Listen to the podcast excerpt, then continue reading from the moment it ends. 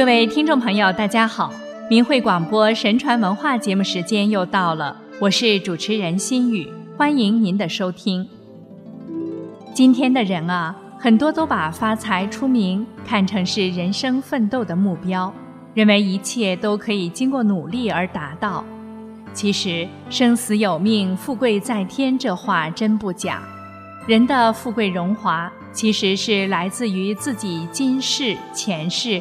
或前几世积下的德，如果一个人福薄德少，再怎么努力也难以得偿所愿。如果用不正当的方法得到了本不该属于自己的东西，不但会失去，而且还会造下业力，为自己以后的人生带来痛苦和麻烦。须知神目如电，人做了什么都是瞒不住的。这个道理在古籍中有很多例证，就是因为大多数人都相信这样的道理，才使得古人可以自我约束自己的道德。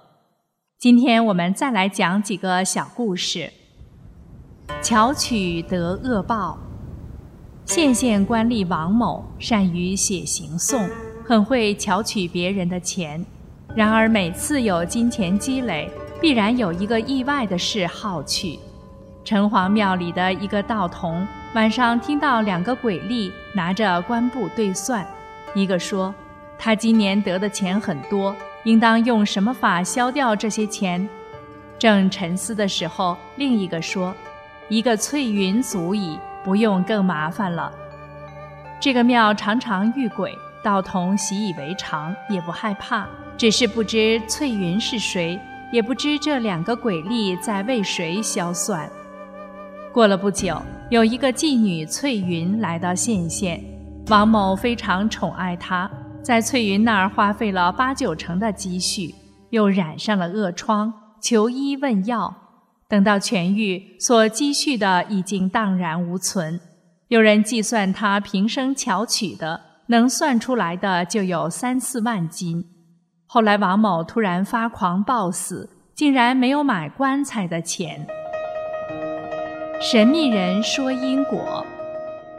清朝雍正年间，苏斗南先生在白沟河边的酒店里见到一个朋友，这个朋友一边喝酒一边发牢骚，讲什么“天理无存，善恶无报”的话。忽然，有一个骑马而过的神秘人物进来。对他说：“你埋怨世间因果不兑现，请想，好色之徒必然得病，嗜赌之徒必然输贫，抢劫之徒必然被抓，杀人凶手必然抵命，这些都是因果报应。当然，同是好色，秉性有强弱之分；同是好赌，手段有高下之别；同是抢劫，有首恶与胁从之差。”同是杀人，有故意与误杀之分，那他们的报应自然应该各有区别。即使报应，有的是功过互抵，有的是以明显的方式得报，有的是以隐晦的方式得报。有的人福报未尽，需待他日再恶报，情况不能一概而论，非常玄奥精微。你以目前所见而怨天道不明。说话太不谨慎了。再就你本人来讲，你的命中应做到七品官，因功于心计，趋炎附势，上天削为八品。你从九品升为八品时，心中暗喜，自以为得计，殊不知是你的心性不够，神将你从七品给削降下来了。接着，那位神秘人物又走进那个朋友的身旁。耳语了好一会儿，再大声地说：“你的这些事全忘了吗？”那个朋友听后吓得满身是汗，问道：“我这些隐私你怎么都知道啊？”那位神秘人物笑着说：“人之所为，神灵尽晓，其独我知。”说完话，出门上马，转眼就不见了。善恶到头终有报，因果不虚。孟父心得平。乡里有崔某和豪强打官司，李在他一方却输了。悲愤不平，几乎想死。晚上梦见他死去的父亲告诉他：“骗得了人，骗不了神。人有同党，神却没有。人间的冤屈越苦，在地下的深渊越舒畅。今日那些纵横得意的，都是十多年后夜镜台前恐惧的发抖受审的。我在阴间做查吏，看到判司住急了，你还生什么气呢？”崔某从此怨恨悲愤都没了，不再多说一句话。上面这三个小故事都是摘录自纪晓岚的《阅微草堂笔记》。再讲一个误失善缘的故事。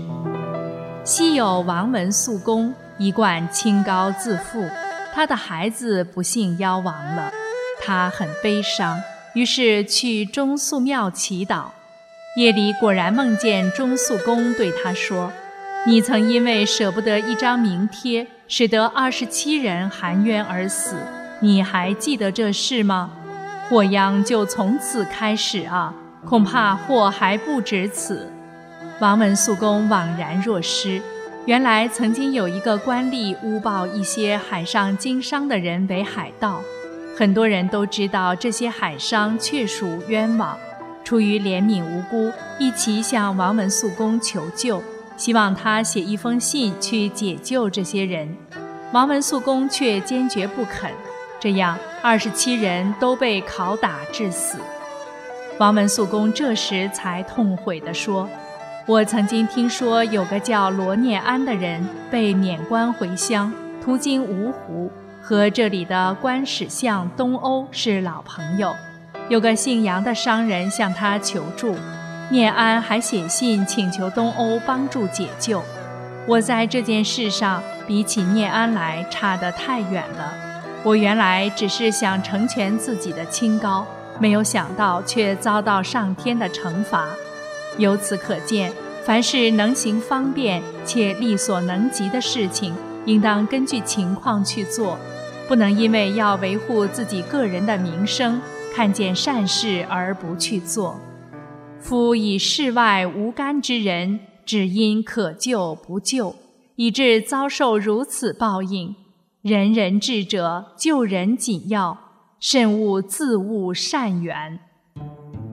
最后再来讲一个神木如电的故事。明朝时，广东有个书生魏某，考中进士后，受湖广江陵府推官。赴任时途经圣寿寺，他来到山门前，见一老僧带十几个僧人相迎。魏某说道：“蒙僧众相迎，为何如此厚待？”有一个小和尚说：“师傅平日不轻易见人，三日前定中知贵人将到，早间吩咐如此。”魏某道：“果然能前知吗？”老僧谦逊地答礼。魏某当晚就宿寺中。魏某在后来的一次断案中滥用职权，受贿六百两银子，使一无辜者含冤而死。他已知此事欺心害理，侥幸无人知道，但又怕人知道，心中总是惴惴不安。魏某一次外出办事，途经圣寿寺，到了寺门前，见到上次的小和尚，道。你师傅怎不前知了？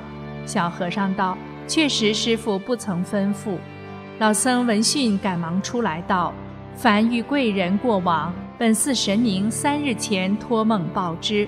先前张阁老相视时，避风来避寺，神明都来说。后来张阁老大贵，金公累次来都报，至这次误了，不知何故。”魏某道：“果有此事。”我今去武昌，往回不过十余日。上人可为我一问是何缘故？老僧果向神明祈祷，夜中得一梦，神明将所以然之故说出。老僧甚是惊骇，感叹道：“莫言天庭高，神目无不照。”相隔半月，魏某又来，仍不是前番远迎光景。魏某道：“神灵想是不灵。”老僧道：“是灵的。”魏某道：“既灵，怎又不报？且我前日央你问得何如？”老僧道：“不好说。”魏某道：“无妨，有话但说。”老僧欲待不言，恐被说平息都是狂言，只得道：“神明说，公翌日该府全楚，位至种宰，亦称太宰、六卿之首。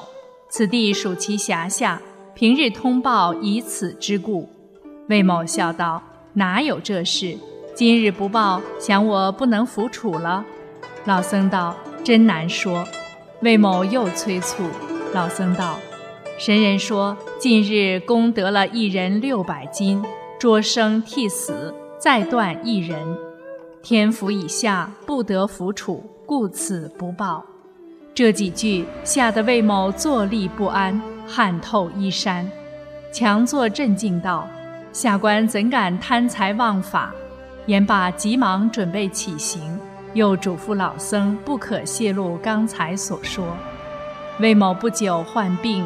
只得告假回籍，几年后身故。负责预送官司的人要铭记：人命关天，略施检点，悔之无及。为人为官，一定要严于自律，遵循天理，严守道德和良知，千万不要作恶。就算是恶念，也不可生起，切不可与恶势力同流合污。诬陷好人。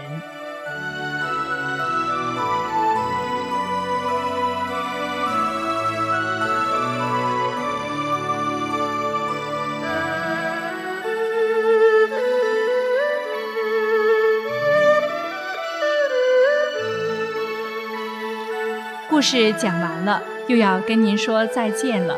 心语感谢您收听神传文化节目，下次节目再会。